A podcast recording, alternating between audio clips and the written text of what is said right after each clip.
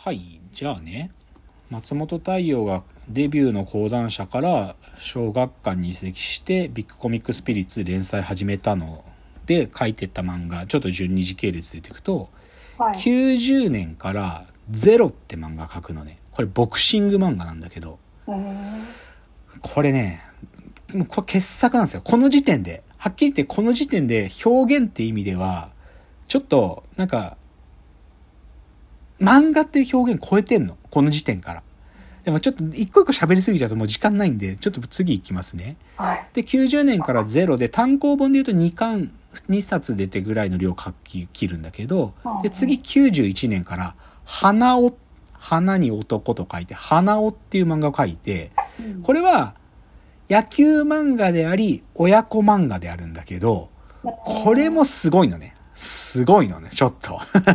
とんでもない漫画なの。で、91年の後に、花尾の連載が終わった後、93年から、鉄痕キンクリートって漫画を描くんですよ。はいでこれは、どっちかというと、子供っていうのが主役で出てくる漫画で、でも、ハードボイルドな話ね、こう殺伐とした街で、孤児である二人の少年が生きてくっていう話なんだけど、これもすごいんです。で、で、ど同じで93年くらいに、あの、短編集を出してて、これがさっき言った、あの、豊田監督によって映画化にもされてる青い春っていう、不良たちを描いた短編漫画が出てるんだけど、これも半端ないのね。半端ないんですよ。なんだけど今言ったゼロ、花尾、鉄痕、キンクリート、青い春。超すごいんだけど、でも、すごいって知ってる人しかすごいって言わなかったの、この時期。つまり売れてなかったの。で、だけどね、帯とかには感度の高い、なんていうのかな、その当時そういう言葉なかったけど、イインフルエンサーたちが帯書いてて、例えば鉄痕キンクリートの帯って確か小泉京子書いてんだよね。へーうん。とか、U とかも書いてるの、確か。だから、そういう感度高い系の、当時の90年代の感度高い系の、ぶなんか文化人たちが、は分かってたの。けど売れないで、売れない。一般には届かないのよ、松本太陽の才能が。で、さすがにやばい。やばいっていうか、売れるの一つ書いてほしいっていう編集部がね、強く要望して、モチーフをせ、もうね、限定して、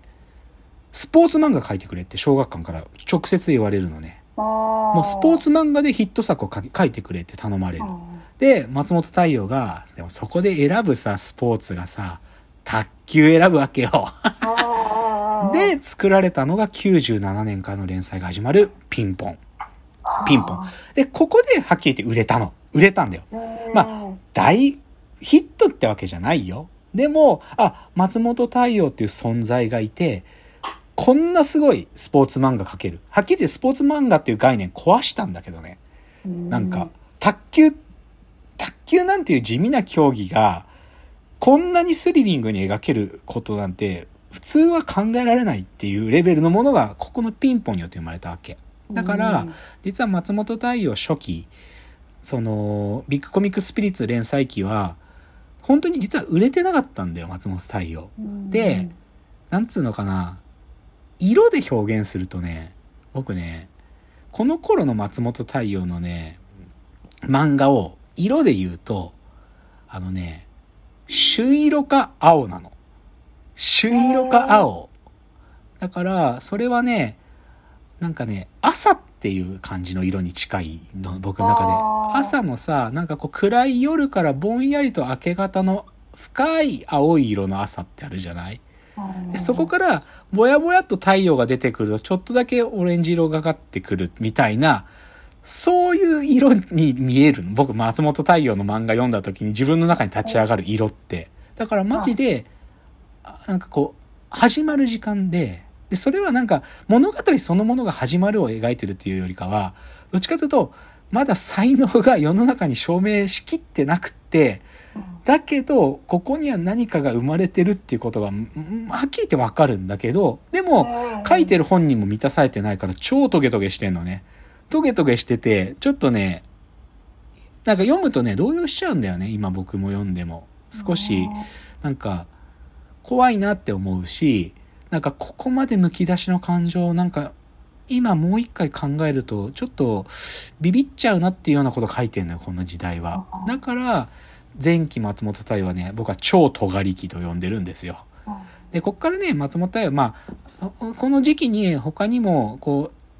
演劇ができる戯曲とかも書いてて、それとかもすごいんだけどね、戯曲で使える漫画とかも書いてるから、すっこの、この辺なんかもすごいんだけど、でまあ、でもそういうのが前期。ビッグコミックスピリッツが主戦場だった頃。で、こっから実は松本太陽は、ある意味、もう、ピンポンで才能の証明終わったのよ。もう才能証明しきったから、こっから、実はその才能の証明が終わって、モチーフをちょっと変えてた時代があるのね。それ中期って僕呼んでるんだけど、だから週刊連載をやめるの、わざ。もう、週刊の連載しない。週刊のタフな連載スパンで書くんじゃなくて、もう書き下ろしで漫画書くみたいなことを2001ぐらいからやり出すのね。で、それね、ゴーゴーモンスターっつうんだけど、これお、お化けみたいな本でね、これね。450冊うちもあんだけど、超分厚くって、めっちゃ重くって、読むのも超疲れるの。なんだけど、この頃に彼が実は何をモチーフにしてたかっていうと、子供がモチーフになるのね。子供、うん。完全に、その、イノセントというか、イノセントってほど無垢じゃなくて、子供の中にある大人の予感がする邪悪さっていうのかな。もしくは、無垢たる子供がゆえに持ってる残酷さみたいなことが彼のモチーフに変わっていくのよ。それの一発目がゴーゴーモンスターであり、で、さらにね、2001年の後半ぐらいから、さっき言った一期っていう雑誌が立ち上がるんだけど、この一期って雑誌は本当に松本太陽のための雑誌なんだよ。ちなみにね、さっき言ったあの、ジュニア伺うに出てた江上編集、江上さん、江上秀樹さんっていうその、あの、スイッチバックが好きな編集長が言ってるインタビューを読むと、かつてガロって雑誌があった時の、ガロっていうのは白戸三平っていう漫画が中心に据えられた雑誌だったし、コム、コムっていう雑誌は手塚治虫を中心にした漫雑誌だったんだけど、この一期っていうのは松本太陽がど真ん中。松本太陽のために作った雑誌なんだっていうふうにもう言ってんの、露骨に。そういうもので、で、その一期って雑誌に今度は、これ月刊誌だから、月1連載で良いってペースで書き始めたのが、ナンバー5っていう漫画があったんだけど、で、僕正直、ナンバー5だけは好きじゃないんです。これ。で、この頃も、でもモチーフは完全に子供ってモチーフだったのよ。その無垢とか、無垢ゆえの残酷さみたいな話を書いてて、あんま好きじゃなかったんだよね、この時期。うん。で、あとね、自分が原作まで作らないっていうスタンスのやつがやりたいっつって、あの、英福さんっていうお友達が書いた竹光侍っていう漫画を書いたりして、これもでも評価すごいされるんだけど、これも僕はそこまで好きじゃなかった。まあ、松本太陽のね、絵、作画によって、そのクオリティが圧倒的であることは事実だけど、そんなに好きじゃなかった。で、この中期松本太陽の子供をモチーフにしてたやつの到達点の漫画があって、それが、千原ジュニアの家にも今も残ってるという、サニーという漫画なんですね。サニーという漫画があって。で、ちょっと今僕昔の雑誌、本棚の昔の雑誌取り出してきましたけど、2012年の3月1日のブルータス、漫画が好きで好きでたまらないっていう、この、これね、これの表紙が松本太陽のサニーの書き下ろしの絵なのね。で、これは、で、サニーって漫画は、な、どういう話かっていうと、孤児院の話。まあ、孤児っていうかね、あの、まあ、理由な事情があって、親と一緒に暮らせなくなっちゃった子が預けられている、星、星の子だったかな？星の子っていう、な、その、要は、身寄りっていうか、あの、親と一緒に暮らせない子供たちが、こう、預けられてる施設の話なんですよ。で、で、これは松本太陽本人もインタビューで語ってるんだけど、松本太陽もどうやらそういう施設にいた時間がある人なんだって。その親と一緒に暮らせないで施設に預けられてた時間がある人らしくて、だからまあその自分の実体験がベースになってて、かつ、だからその自分の少年期っていうのと、あと僕は、プラスね、彼のこの中期のモチーフである、子供っていうモチーフに対しての、ある種の、松本太陽の言葉で言うと、落とし前となるような作品だって語ってて、で、このサニーっつう漫画はすごいんですよ。はっきり言って。ちょっとね、なんていうの、すごいの。なんかすごい、ボッキャブラリーが貧弱すぎるけど、なんつうのかなけ基本かわいそうな話なんだよ。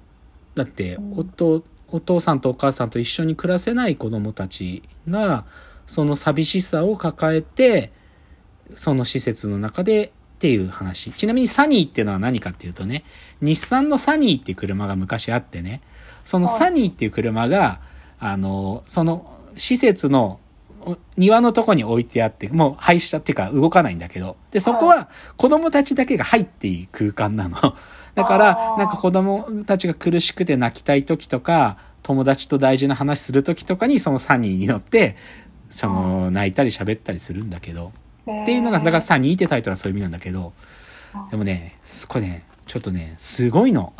なんかすごい以外、言い方ないんだけどさ、なんか、スラムダンクって漫画は今読んでも100%泣くんだけど、それとは違う泣くだね、これは。100%泣く。なんていうか、なんていうのかな。でもね、かわいそうみたいな哀れみの心じゃなくて、なんか、あ、子供って、どういう存在でも祝福される存在なんだなってことを再確認する。なんか、うん。子供ってのは祝福される存在じゃなきゃ絶対いけなくて、うん。で、